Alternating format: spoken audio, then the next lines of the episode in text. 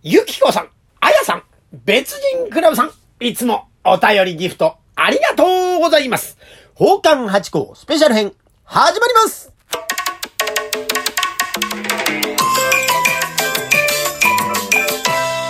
どうも、松野屋八甲でございます。奉還八甲は CM キャスティングのプライスレスの提供でお送りいたします。いやー、今回もお便りギフト頂戴しました。ありがとうございます。まずは、ゆきこさんでございまして、本当にありがとうございます。なんか、逆に私がこうやってお礼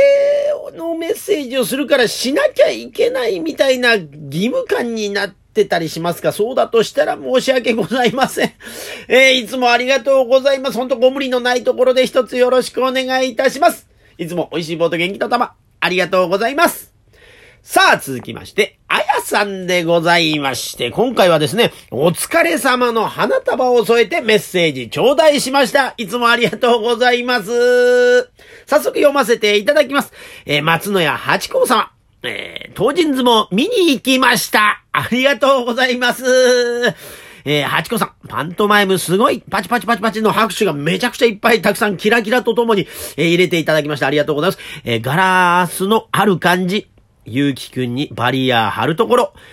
縄、あ縄をかけて引っ張るところ、めちゃめちゃ盛り上がってましたね。キラキラ。ほんとすごい拍手パチパチパチがたくさんありまして、えー、まだまだ見たかった。そして間近で見たかった。私としては、えー、正面席だったから、橋がかりではなく、舞台まで来て欲しかった。ちょっと残念。涙、みたいなね。えー、フライヤー八、松野屋八甲さんと書かれてましたね。八甲さん、当人相撲はこれで一区切りなんですね。という私もこれで当人相撲はおしまいですが、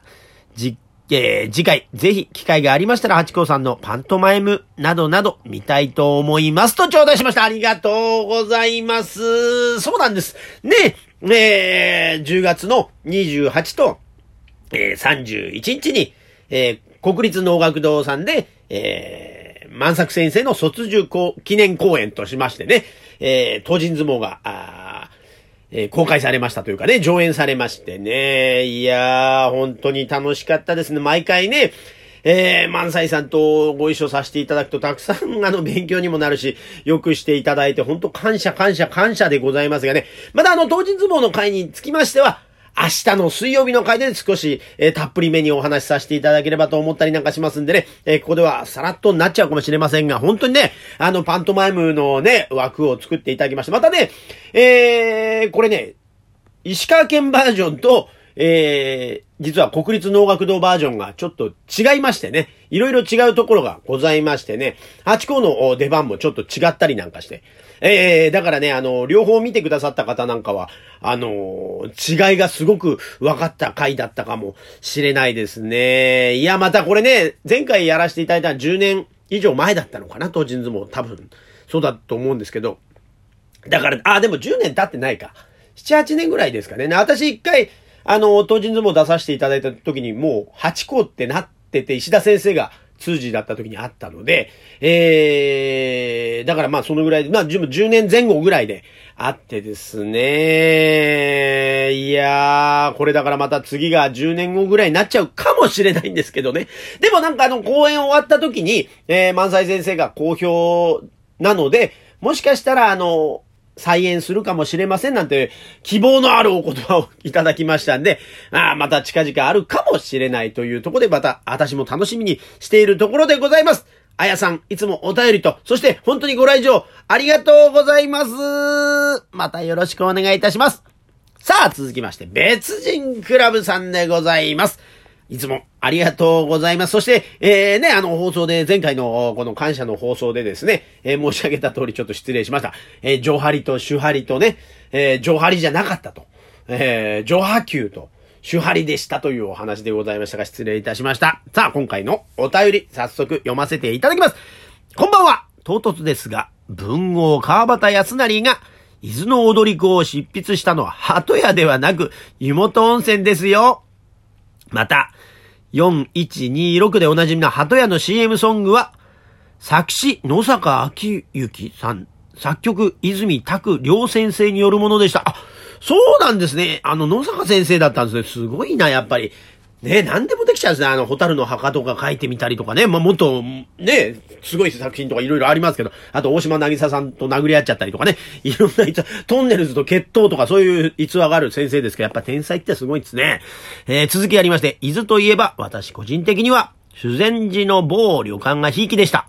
歴代の火事の5本と書いてありまして、えー、まあ、滝技能も鑑賞できる、括弧。滝技能ってね、ちゃんとあのルビ振っていただきましょう。ルビっていうかその読み方読んで、ありがとうございます。助かります。えー、滝技能も鑑賞できる風情ある旅館で、とりわけ、花勝負の作、梅雨の時期が好きでした。うわ、すごく風情があるいい旅館ですね。えー、某旅館と言わずに、えー、書いていただけたら、皆さんにも宣伝できたかもしれないです。まあでも、ネットとか今調べればね、もしかしたら、えー、出てるかもしれないですね。一度、コント、丸信号のマルーダーさんと、えー、当時噂になってた元祖バイリンギャルのカップルと鉢合わせしたことも、あ、だから名店なんですね。あら、まあ、本当だったのね、でした。しば漬け食べたかっ食べたくなってきたぞとありまして、だこの最後のしば漬けでね、えー、ある年代から、えー、前の方は分かってしまうようなことで、そうだったんですね。もうすっかりそういう関係とかを忘れておりましたから、あ、そんな、えー、関係があったんですね。で、またその旅館名店だからですね、えー、そういうこともあるんですね。お忍びで行かれるってことがあるんですね。そう、なんかあの、これね、あの、教えていただいたんで、この湯本館というのをですね、ちょっと調べたら、まあ、素敵な旅館ですね。その天城越えのあたりになるんですか？伊豆のなんか中腹というか。いやー、川端康成さんのっていうのをもうネットでですね、非常に押して、川端康成の宿みたいなことで書いてありまして、もうお風呂も露天風呂もいいですしね、その川端康成先生が、え泊まった部屋をそのまま保存